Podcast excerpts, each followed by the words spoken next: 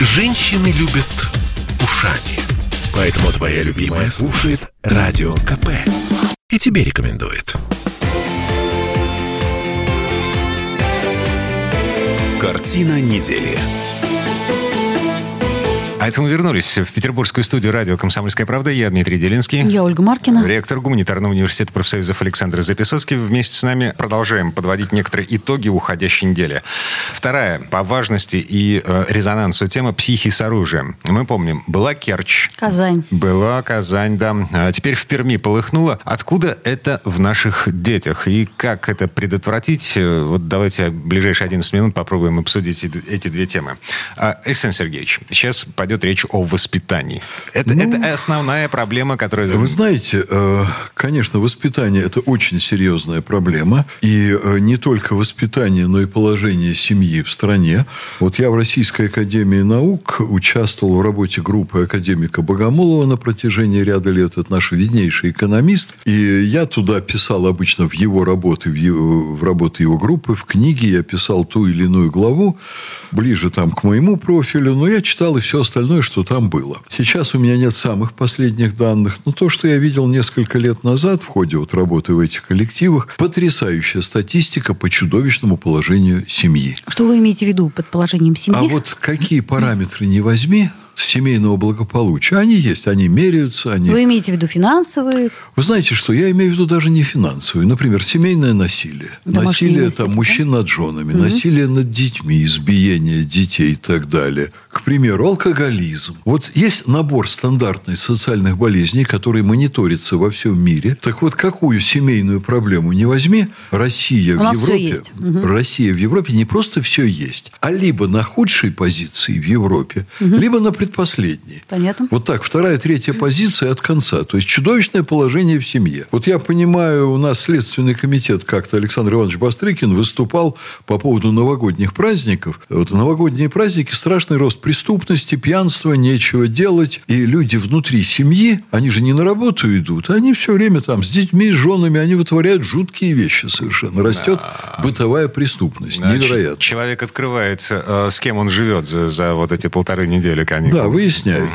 Угу. Вот. И, конечно, в таких семьях огромное количество неблагополучных детей. Вот я член президиума Российского детского фонда, который возглавляет писатель Альберт Лиханов. Тот бьет тревогу не по семьям, не по поводу семей, а специально по поводу детства и по поводу детей-сирот. Там тоже ужасная статистика. У нас положение с брошенными детьми практически беспризорниками. Ну, где-то сопоставимое, хуже намного, чем после вот той ужасной войны Э, с фашизмом, которая была хуже сейчас положение. А, слушайте, Александр Сергеевич, вот мы сейчас говорим о потенциально проблемных детях, проблемных семьях. А семья ребенка, который взял оружие в руки в Перми, вполне, вполне себе нормально. А, и ребенок тихий, спокойный, э, никаких проблем, э, благополучно закончил школу, поступил в университет. А, Я понимаю, о чем вы говорите. Я не уверен, что если присмотреться, семья будет нормальная. Я в этом совсем не уверен.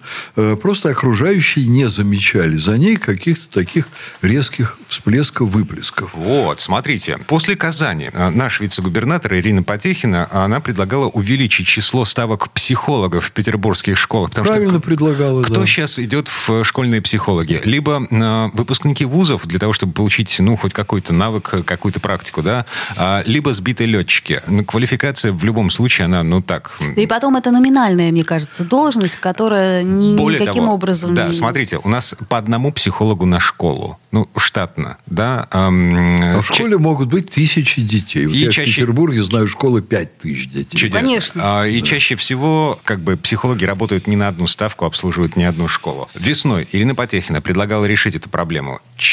Что-то я не слышал шевелений по этому поводу. А постановка вопроса совершенно правильная. Проблему она полностью не снимет, но э, многим детям сильно очень поможет, потому что родители в огромной своей массе люди психологически неграмотные, учителя тоже люди неграмотные. Я знаю детишек, э, ну, психологии неграмотные. Детишек, которые умирают, стараются, чтобы у них все было хорошо, но у них есть медицинские проблемы, из-за которых они получают двойки, а учителя убеждены, что этот ребенок, он лентяй, он не старается, он не делает домашнее задание, а у ребенка стрессы психологические невероятные из-за того, что его неправильно оценивают в классе. И он получает все время пинки, вот он старается, старается, а ему школа приносит одни удары. Слушайте, моя жена филолог по образованию, она получала образование в педагогическом вузе. По ее рассказам, я не помню точных цифр, но, короче говоря, пять лет она училась предмету, и только месяца два или три она училась преподавать. Угу.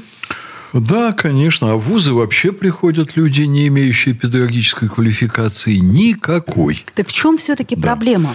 Я думаю, что если бы мы хотели всерьез вот остановить вот этот конвейер насилия, есть очень простые методы.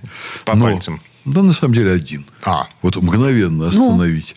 Ну. Это принять серьезные меры в, в работе со средствами массовых коммуникаций и прекратить показ любых новостей, смакующих вот насилие такого рода. Э, то есть прекратить хайп на вот этом, на всем. Слушайте, есть альтернативная точка зрения. Я где-то натыкался в интернете. А, значит, вот этих людей, которые берут оружие в руки и открывают огонь по детям в школах, ну, вот этих массовых шутеров, да, их нужно пытать публично. Да, П- жилы вытягивать. Вот. Да. а, на костре это... жечь. Да, наносить им увечья, потом спасать, лечить, потом снова пытать для того, чтобы это было э, бесконечно, и это э, останавливало всех остальных. Слушайте, ну я уверена в том, что это все-таки психиатрия. Ну не может вы нормальный знаете, человек Оля, э, так поступать. Это Оля, же... вы правы абсолютно. Это психиатрия. Но, поверьте мне, я это исследовал специально как ученый. В основном телевидение, ну и значительно меньше другие СМИ дают дают конкретные пособия по тому, как совершать такие преступления. Человек Но, с нормальной психикой не воспримет это как руководство к действию. А, а человек с аномальной воспримет. Если вы ему такое подсобие не подсунете, он найдет себе какие-то другие и, скорее всего, куда менее жестокие и менее катастрофичные выходы самореализации. Например, компьютерные игры. Которые, по сути дела, то же самое провоцируют. Только да? никого нет. Никого они не убивают. Компьютерные играми тоже надо заниматься. Но, конечно, в школах всегда и в советское время были дети-хулиганы. Были? Да, ребенок э, вот с отклоняющимися психическими качествами мог там, простите меня, учительница в зад всадить э, перо ручки. Легко. Ой, слушайте, я учился в школе, которая стояла где-то метрах в 400, наверное, от коррекционной школы. Мы обходили коррекционную школу стороной за квартал. Да. Угу. Да, это есть такие дети.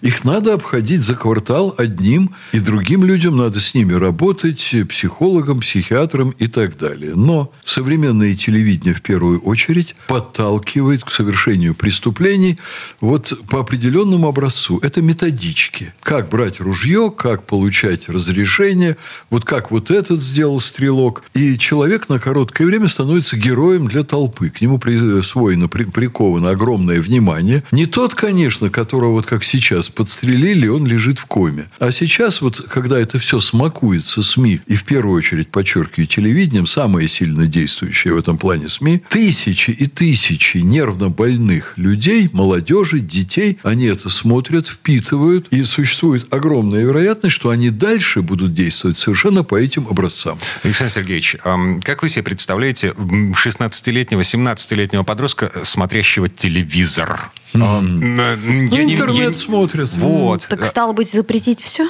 Запретить то, что фактически по существу является пропагандой насилия. Mm, вот ну, все... это же практически все тогда Нет. новости запретить. Ну, зачем же? В последнее время многое улучшилось, потому что, э, видимо, руководство страны, которое имеет влияние на эти процессы, оно все же многое видит. Но я вам скажу, что э, я очень запомнил тоже один случай, который я специально исследовал. Патриарх, это уже было давно, может быть, лет 10-12 назад, пригласил к себе руководителей российских СМИ. В первую очередь там были руководители ведущих федеральных каналов.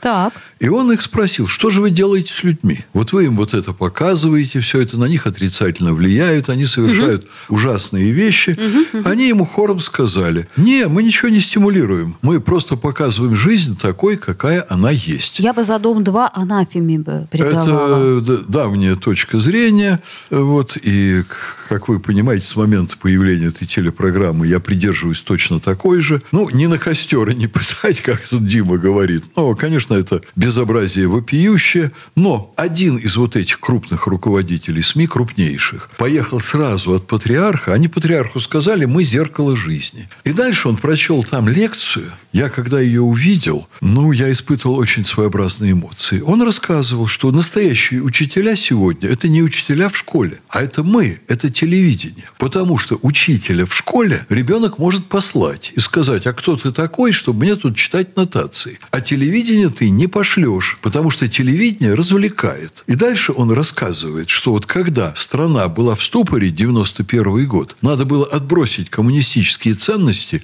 и какие-то новые ценности людям обрести, взять, присвоить, которых не было при социализме. Вот они, этот телеканал, я думаю, что вы догадаетесь, кто, мы начали создавать сериалы, в которых наши сценаристы проигрывали модели жизни сегодняшней и то, как в них поступать, и чем это дело закончится. Проституция, воровство, предательство друзей, убийство. Мы стали создавать сериалы, в которых все конкретные модели, значит, они проговаривались. Когда человек это смотрит, он учится, но он это не осознает, потому что он думает, что он в этот момент развлекается, а это все его пропитывает. И, в общем-то, я с ним согласился. Это все абсолютно вот так работает. Давно я не смотрела, видимо, телевизор. Я даже не очень понимаю, а, а, какой... а вы интеллигентная женщина.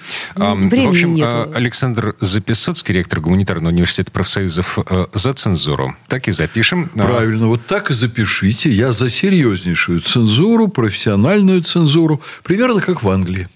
Вернемся буквально через пару минут. Картина недели.